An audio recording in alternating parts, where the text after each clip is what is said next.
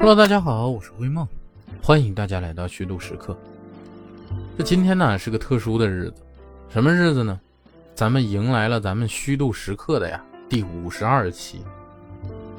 这一年有五十二个礼拜啊，咱们每周日更新，所以呢，今天啊就是咱们虚度时刻正式一周岁的生日。这想想也不容易啊，这咱虚度时刻竟然坚持了一年，是不？灰梦在这样。得先感谢一下这一年来陪伴我的听众朋友们，就陪着灰梦一起啰啰嗦嗦的聊了这么多食物。那今天啊，这么个大喜的日子，按照灰梦原来的想法呢，你不说聊个生日蛋糕啥的，也得聊个长寿面不是？开单就昨天啊，我在外头吃饭，就听到隔壁桌啊小两口聊天这小姑娘就和小伙子说了，说可终于解封了。感觉这段时间啊，封在家里光吃白菜萝卜了，可下能出来改善伙食了。这么一说，让灰梦一下就想到，好像这段时间白菜萝卜还真没少吃。但我咋没觉得不想吃呢？这细细想来啊，可能就是从小到大养成的习惯。这一到冬天就开始白菜萝卜土豆了。刚好呢，咱们虚度时刻第一期呢聊的就是白菜，那这五十二期啊再聊聊白菜。也算有始有终。这说白菜呀，那基本上想到的季节就是冬天。冬这个字儿呢，在古代汉语里是个通假字，通中这个字儿。《说文解字》里就注解了，说四时尽也，冬之为言中也。那冬啊，就是四季的最后一个季节。那在现代人忙碌的生活里呢，虽然没有太多时间遵从从前的习俗。但是，一旦过了立冬，进入冬天之后啊，就要像老话说的“立冬补冬，补嘴空”，啊，开始按照个人需求进行进补。这小时候家里到了冬天啊，总要储备很多大白菜。如果你问一个东北孩子四季是什么味道的，那我觉得冬天的味道一定是楼道里挥之不去的堆放着大白菜的味道。这一垛垛的大白菜啊，在当时物流匮乏、物资不是那么丰盛的年代里，那是咱家家户户为了抵御漫长寒冬，那对胃最好的慰藉了。可能在大多数北方人的记忆里，一谈起某个冬天，那除了凛冽的西北风，更多的就是想起西北风里透着的大白菜味儿。这傍晚放学，你要是在回家路上能闻一路白菜炖粉条、醋溜白菜、白菜炖肉。熬白菜、炒白菜，变着花样烹饪白菜的香味儿，无论配角是谁，都抢不去白菜的风头。那你每家厨房里各显神通啊！面对着最寻常的大白菜，这略施魔法，白菜就摇身一变，变着花样就端上餐桌了。在我看来呢，那冬储大白菜，那是属于北方地区冬天的独有风景。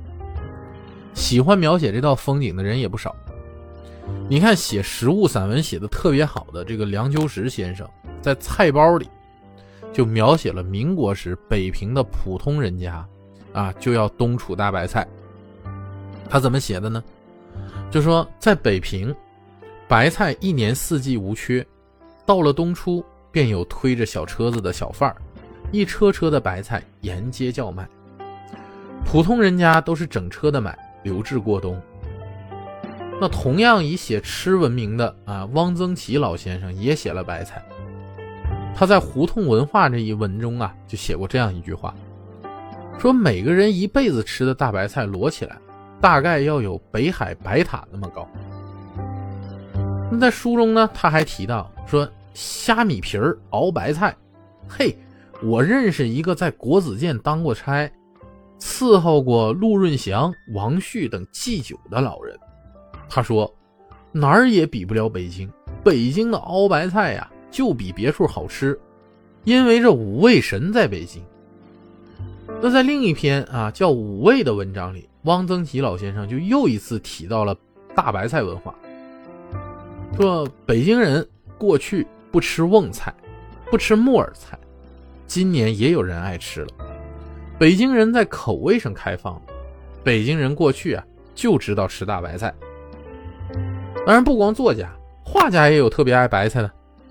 那齐白石老先生就曾经说过：“说牡丹为花中之王，荔枝为果之先，独不论白菜为蔬之王，何也？那齐白石老先生的大白菜画的那也叫一个好啊，在人家心中，白菜堪称百蔬之王，对他的偏爱程度可见一斑。那你再往远了说，对北方地区冬储大白菜的记载，那都得追溯到北宋时候了。《东京梦华录》里不就写当年宋朝人冬储大白菜的场景吗？说立冬前五日，西域原进冬菜，京师地寒，冬月无蔬菜，上至官进，下至民间，一时收藏，以充一冬之用。于是车载马驮，充塞道路。你看看，这从宋朝开始就被人囤着的，不愧为蔬菜之王啊！当然了，人家蔬菜之王，王者自有王者的气度啊！拌、炖、煮、蒸、炒、涮、腌，人家是来之不拒啊，都能极尽包容，又能自立其位。这真不是灰梦夸啊！你看灰梦就前边随便那么一说，就说出了多少种白菜做的菜。当然，小的时候啊，我就听姥姥姥爷说了，你别看人家白菜能做这么多菜啊，白菜和他做出来的酸菜一样，那属于馋菜。馋菜是啥意思呢？字面意思就是吃油。你越和油多的东西放在一起炖煮啊，那才越香。反过来，你要是不放肥肉了啥的，这清汤寡水的，吃起来就没滋味了。你拿最简单的炖白菜来说吧。那得先放肥肉片爆油润锅，再把葱花、盐、白菜段放里边煎炒，炒出香味儿了，然后才能添水。这么熬出来的白菜汤啊，汤色清亮，味美宜人，那你必须痛喝两碗才够劲儿啊！猪肉平干的肉味搭配清甜的白菜，那是相得益彰，荤素完美交融。你要说升级一点，那就是汆肉丸子熬白菜。再讲究点呢，你再往里放点小海味用来佐鲜，比如说你用海米或者虾皮儿吊汤的熬白菜，那鲜味就尤其突出了。据人家说呀，多出了一股大海的沉郁。灰梦倒是没这么讲究，但是确实觉得好吃。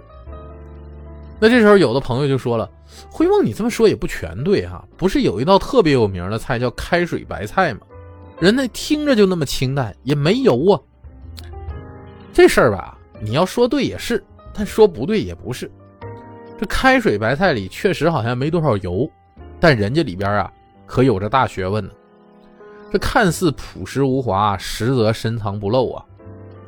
这开水白菜系出川菜门下，属于白菜做法中扫地僧般的存在。你想，川菜以辣为主，这开水白菜硬生生的能在川菜上立足，可见一斑呐。这开水白菜呢，原为啊这川菜名厨黄敬林在清宫御膳房的这个创制。当时川菜呢被人贬损为啊只会麻辣、粗俗土气。这为立正清白啊，这黄敬林就百般试炼，昼夜不歇，终于研究出了这精妙无双的开水白菜，把极繁和极简归至化境，从此为川菜出气扬名。开水白菜工序特别繁复啊，以鸡汤调味儿，摘取最嫩的菜心儿，浇汤时呢淋一些鸡油，清雅啊淡鲜，味厚浓醇，汤色呢如淙淙清泉啊澄澈无比，菜心呢若纤纤薄纱啊飘逸非凡，实属啊清欢至味。人林清玄说的“人间至味是清欢”，我感觉说的就是这开水白菜。品过各类经典的川菜啊，这时候要来上一粒这么开水白菜，之前吃的什么清水煮牛肉、麻婆豆腐、回锅肉的这些麻辣油腻，你就全然被这一泓默默的秋水呀涤荡的无影无踪。方才被轰炸的味蕾呢，一下子就寻回本真的这个天地清气，只能说呀，这就是功夫。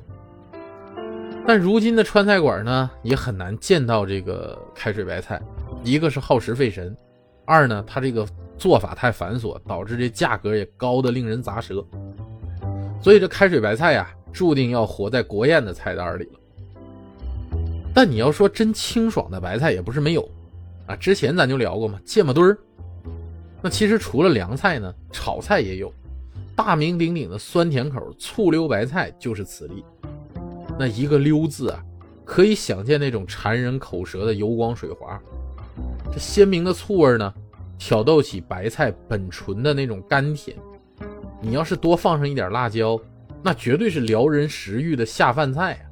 北方人呢，逢年待客吃饺子啊，那大概是白菜露脸最多的场面啊。齐刷刷、胖墩墩的大白菜，经过恰到好处的晾晒，被阳光历练出坚韧好储存的样子，踊跃的呢，把自己卷成一颗颗宝藏，按进大白饺子里头，混着猪肉馅的油香滋润。